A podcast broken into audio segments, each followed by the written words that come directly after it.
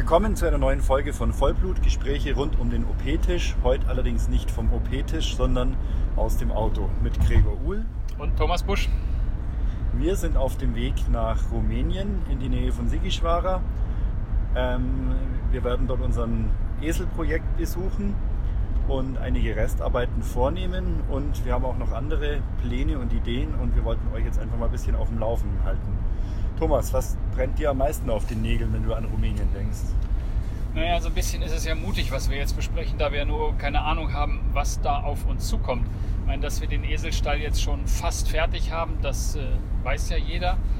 Aber äh, ein paar Kleinigkeiten fehlen halt noch und deshalb haben wir uns jetzt mal auf den Weg gemacht, um beispielsweise die Betonsohle zu gießen.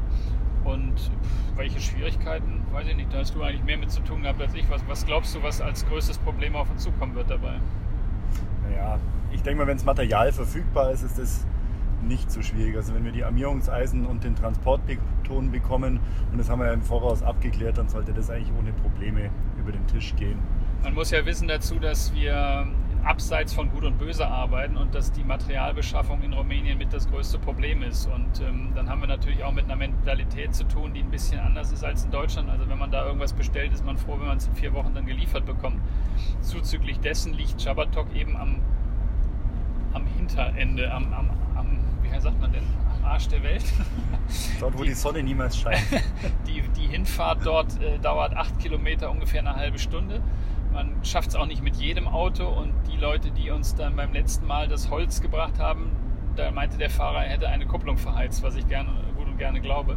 Also wir haben damit mit äh, äh, Widrigkeiten zu tun, die wir eben in Deutschland nicht zu erwarten hätten. Und dann müssen wir eigentlich alles von Hand machen und dann schauen wir mal einfach, was sich so ergibt.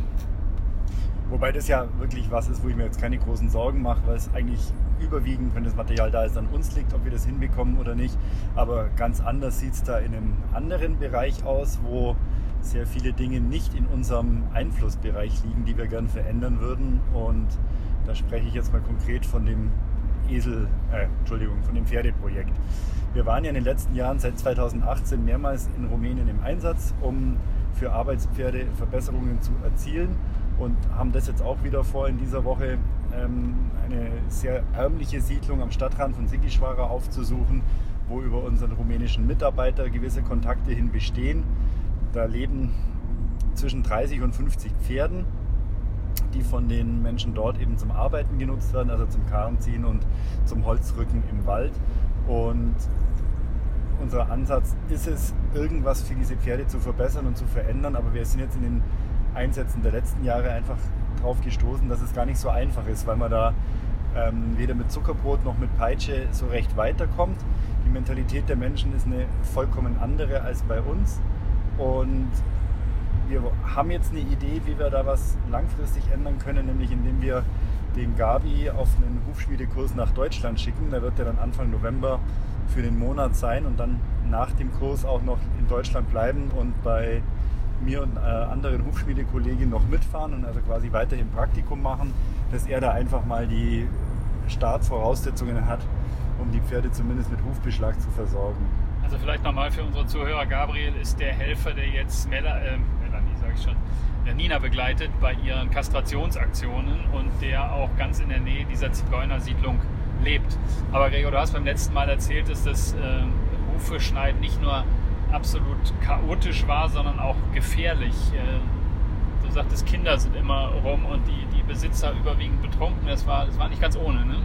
Ja, also es ist einfach so, in dieser Siedlung passiert im Alltag nicht besonders viel und da ist es natürlich ein totaler Höhepunkt, wenn Menschen von außerhalb hinkommen.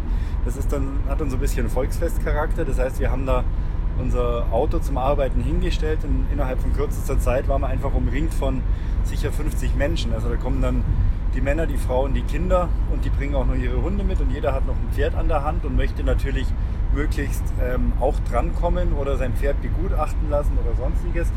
Und es ist einfach insofern gefährlich, als man nie weiß, wie Pferde reagieren. Die sind da zwar wirklich sehr ruhig und sehr entspannt, aber ich fühle mich da mal gar nicht wohl, wenn so viele Menschen so eng um die Pferde rumstehen und man dann eben äh, dort arbeitet. Und es wäre natürlich fatal, wenn bei so einer Aktion irgendwas passieren würde. Und deswegen wollen wir das dieses Mal auch anders abgehen und den Arbeitsbereich wirklich großräumig absperren. Da darf dann auch nur der Besitzer des Pferdes mit rein. Die anderen können ja gern außerhalb stehen. Die anderen können ja gern außerhalb stehen und sich das angucken und zugucken. Und ähm, so hoffen wir auf alle Fälle, das mal etwas mehr in geordnete Bahnen lenken zu können. Es ist auch ein unglaublicher Lärmpegel, der immer ähm, herrscht bei diesen Aktionen, weil die Leute stehen nicht einfach schweigend dabei, sondern die unterhalten sich natürlich lautstark über das, was sie da sehen und kommentieren das Ganze. Ähm, es ist ziemlich stressig, da zu arbeiten. Wenn wir mal in die Zukunft schauen, Gregor, was schätzt du, wie lange es noch Esel und, und Pferde als, als Zugmaschinen geben wird? Meinst du, die Industrialisierung holt diesen Bereich ein, so wie in anderen Ländern auch? Weil ich war jetzt lange nicht in, in Rumänien und in diesem Jahr schon das dritte Mal jetzt. Und ich muss sagen, dass ich erstaunt bin, wie sich die Fahrzeugflotten geändert haben. Also da fahren wirklich tolle Autos inzwischen rum. Also man merkt, dass die Leute mehr Geld zur Verfügung haben. Glaubst du, dass irgendwann diese Tiere auch überflüssig sind und dann vielleicht dem Tierschutz zugeführt werden müssen?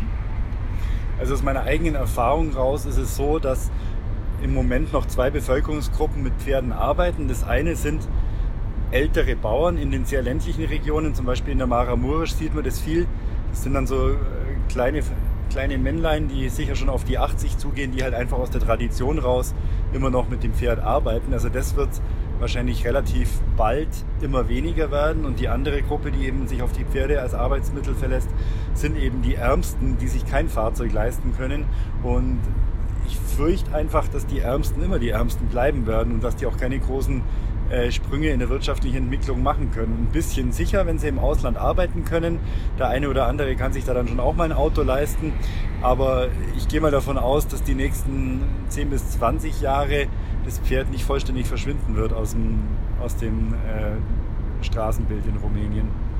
Vollständig vielleicht nicht, aber wenn es ein paar Tiere erwischt, dann müssen die ja auch irgendwo hin. Und so, so sind wir ja eigentlich auch mehr oder weniger in unser Eselprojekt reingerutscht ja, im Prinzip, im Prinzip, hast du recht, aber auf der anderen Seite muss man auch sehen, dass die Pferde dort eben auch eine Zweitnutzung haben und nämlich die, dass sie verzehrt werden. Also ich denke mal, wenn Pferde überflüssig werden, dann werden die eher selten in Tierschutzprojekten landen, sondern meistens wahrscheinlich einfach geschlachtet werden und eben als Fleischlieferant dienen. Das ist uns, die wir jetzt alle Vegetarier sind, ähm, liegt es vielleicht fern, aber aus der Lebenswirklichkeit der Menschen muss man auch erkennen, wenn man in bitterer Armut lebt, dann sieht man in so einem Tier natürlich jede mögliche Nutzung und nicht nur die, ob es ziehen kann und was danach dann an den Tierschutzverein abgeht. Ich glaube, diese Option existiert in den Köpfen nicht. Okay, dann bleibt es also spekulativ, ob sich unser Eselprojekt ausweitet oder ob es auf dem Stand bleibt, auf dem es jetzt ist, nämlich für zwei Tiere. Das ist spekulativ. Der ein oder andere Esel wird sicher immer wieder dazukommen, aber ich glaube eben nicht, dass wir eine, eine große Vielzahl von Tieren übernehmen werden müssen eben aus den äh, vorhergesagten Gründen schon. Wie würdest du Sabatok, diesen kleinen Ort, beschreiben? Und äh, hast du mehr Zugang zu den Menschen da schon gefunden als ich oder weißt du da mehr drüber als ich? Also Sabatok ist eine kleine Siedlung. Ähm, die hatte in der Blütezeit vor 100 Jahren oder sowas, glaube ich, um die 800 Einwohner. Mittlerweile leben zwischen 20 und 40 dort. So, also es, einige leben fest dort, einige haben so Häuser, die sie dann nur am Wochenende oder im Urlaub mal benutzen. Aber so die Zahl kann man ungefähr nehmen. Und der Ort war sicher auch in einem gewissen Maße mal wohlhabend. Es gibt drei Kirchen dort, eine reformierte, eine katholische und eine orthodoxe. Also das ist ja auch nicht, nicht was, was die Kirchen da hinbauen, wenn keine Gläubigen da sind, die den Gottesdienst besuchen würden. Und es ist eben so, dass durch den über die Zeit hinweg das Leben in dem Ort gegenüber dem Leben in der Stadt immer beschwerlicher wurde und die Menschen halt nach und nach weggezogen sind. Aber die jetzt dann auch wohnen, sind überwiegend alte Menschen. Äh, es gibt einen Teil alte Menschen, die quasi noch dort wohnen und es gibt so eine Bewegung von jungen Leuten, die auch naturnah leben möchten, die auch ähm, nachhaltigen Tourismus dort einführen möchten. Das ist so die zweite Gruppe. Und dann gibt es eben noch so diese Wochenend- Leute, die halt dann zum, zum Party machen, auch mal am Wochenende rauskommen. Ist tatsächlich auch manchmal ganz schön laut dann am Samstag, wenn die da feiern. Das ist jetzt nicht so schön, aber natürlich ist es auch eine, eine Nutzung von so einem mehr oder weniger verlassenen Ort. Aber wenn du sagst, dass der Tourismus da Einzug finden soll, dann schrauben sie sich bei mir eigentlich die Nackenhaare, weil Tourismus, Tourismus ja eigentlich auch eine Menge kaputt machen kann. Ja, seit ähm, einem guten Jahr läuft ein rumänienweiter Wanderweg, die Via Transylvanica, direkt an dem Ort vorbei und der Ort ist auch als Übernachtungsmöglichkeit ausgeschildert. Und es gibt eben einen jungen Mann, der mit seiner Frau gemeinsam dort alte Häuser saniert hat und die zum Übernachten vermietet. Und die verlegen sich jetzt halt also auf diesen Tagestourismus. Also die Wanderer, die da durchkommen, die bleiben dann für eine Nacht, werden von ihnen versorgt und ziehen dann weiter. Und ich denke mal, so eine Form des Tourismus tut so einem Ort auch gut, weil dadurch entstehen ja in einer gewissen Weise auch wieder Wirtschaftsleistung. Und der Ort kommt vielleicht aus seinem Dornröschenschlaf raus. Also ich glaube jetzt nicht, dass da bald ein Hotelkomplex entstehen wird. Dafür ist der Ort viel zu abgelegen und spricht einfach nur Leute an, die so einen gewissen naturnahen, individuellen Tourismus äh, bevorzugen und nicht in der Bettenburg am Pool sitzen wollen. Hat aber ein bisschen was von Aussteigertum, ne? Ja, wenn man den Durchschnitt der rumänischen Gesellschaft anschaut, ist es sicher eine Ausnahme, dass junge Menschen bewusst in den Ort ziehen, wo man sich seinen Brunnen selber bohren muss, wo man eine Sickergrube braucht, weil es keinen Kanal gibt und wo die Stromversorgung immer mal wieder aussetzt. Aber ich finde das sehr reizvoll und schön, dass eben nicht alle nur größer, schneller, weiter und das neue Auto vor dem neu gebauten Haus stehen haben wollen, sondern sich eben auch darauf besinnen, wie das Leben auf dem Land mal sein kann. Und was mir auch gut gefällt, ist, dass die dann ganz oft, wenn es irgendeinen Anlass gibt, also wenn Gäste kommen oder sowas, dann ziehen sie auch die traditionelle transsilvanische Tracht an. Also die haben schon so ein bisschen ähm, lokalen Stolz oder, oder Stolz auf ihre Herkunft und auf ihre lokalen Bräuche, was ja auch irgendwie in einem Land wie Rumänien glaube ich, sehr wichtig ist, dass man sich darauf besinnt, dass man nicht nur der Arbeitsesel für Westeuropa ist, weil sehr, sehr viele einfach im Ausland arbeiten und da ihr Geld verdienen mit Jobs, die jetzt, naja, also die üblichen Erntehelferjobs oder sonstiges in Deutschland oder auf dem Bau als Helfer. Und da finde ich es eigentlich schön, dass die so eine Identität sich auch wieder aufbauen dort. Also ich finde neben diesem naturnahen Leben dort auch sehr attraktiv, dass der Bruder von Gabriel und seine Frau dort leben und ähm, wir vielleicht so ein bisschen davon träumen, ein kleines New Life Resort auch da mal entstehen zu lassen. Das ist jetzt wirklich ein bisschen in die Zukunft geschaut, aber Nina hat bei ihren Einsätzen ja auch immer wieder irgendwelche Tiere, die sie äh, mit sich rumschleppt, weil die eine längere Behandlung brauchen. Wir kennen das ja alle von, von unseren Einsätzen in, in Griechenland, wo auch immer. Und äh, um für diese Tiere dann vielleicht eine kleine Station zu haben, wo sie sich erholen können, mit gleichzeitig der Schulung dieses Ehepaares, dass sie eben auch mal medizinisch ein bisschen fitter werden, könnte ich mir für die Zukunft auch ganz äh, verlockend vorstellen.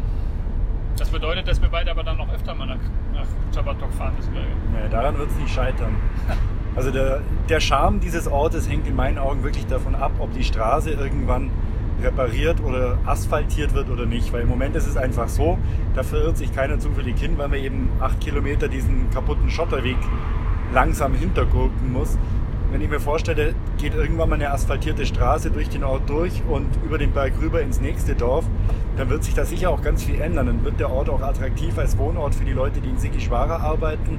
Also es steht in den Sternen, wie sich entwickelt. Im Moment sieht es nicht so aus, als ob irgendjemand Interesse daran hätte, diese Straße zu erneuern, weil da ist einfach kein Geld da und für diese 10 oder 20 äh, oder 30 Leute, die da wohnen, ähm, wird es wahrscheinlich keine Rechtfertigung geben, das zu machen. Und grundsätzlich wäre das natürlich schön, so einen Ort zu haben, stimme ich dazu. Wie, viel, wie viele Tiere hat Nina da eigentlich schon kastriert? Sind die, sind die alle da kastriert oder sind noch welche ohne? Also in dem Ort sind, es sind jetzt eh nicht so viele Straßentiere in diesem kleinen Dörflein. Gar keiner, oder? Gibt es da einen Hund, der da frei rumläuft? Ja, die laufen halt frei rum, ja, aber die haben. Aber die haben noch Besitzer. Es, gibt, es gab immer mal wieder so ein paar ausgesetzte Tiere, die Leute aus Sigischwara dahin gebracht haben und dann eben dort ausgesetzt haben. Die haben dann meistens schnell ein Zuhause bei Nina, Daniel und Delia gefunden.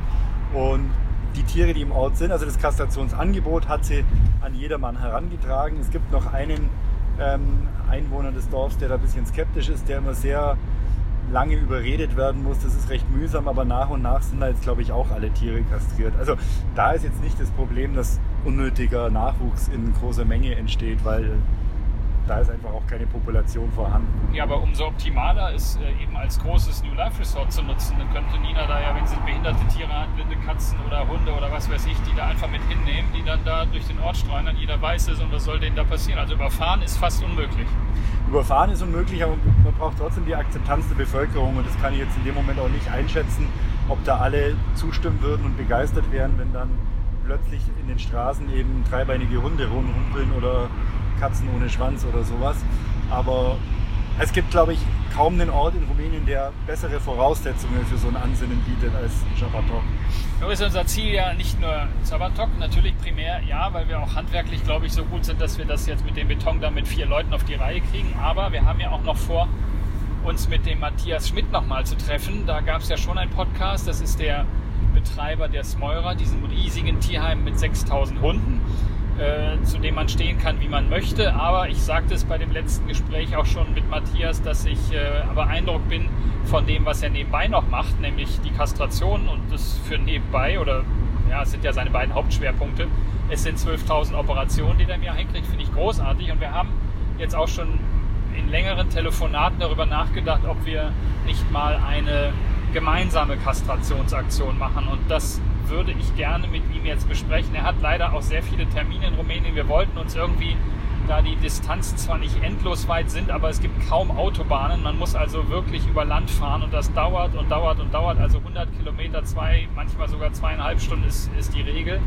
Wollen wir uns in der Mitte irgendwo mal treffen, um tatsächlich zu überlegen, ob wir nicht mit zehn Ärzten mal wirklich eine große Aktion äh, stattfinden lassen können, in der man dann tatsächlich auch mal zeigt, bitteschön, es funktioniert. Es müssen natürlich viele Voraussetzungen erfüllt sein. Erstmal wird die Aktion Geld kosten. Das ist schon mal das Erste. Klar, wie alle Aktionen. Aber man braucht auch die Unterstützung des Bürgermeisters, weil, wie die einen oder anderen ja gehört haben, gibt es dieses Tötungsgesetz. Das heißt, Tiere von der Straße werden eingefangen, in ein Tierheim gesperrt und 14 Tage später umgebracht.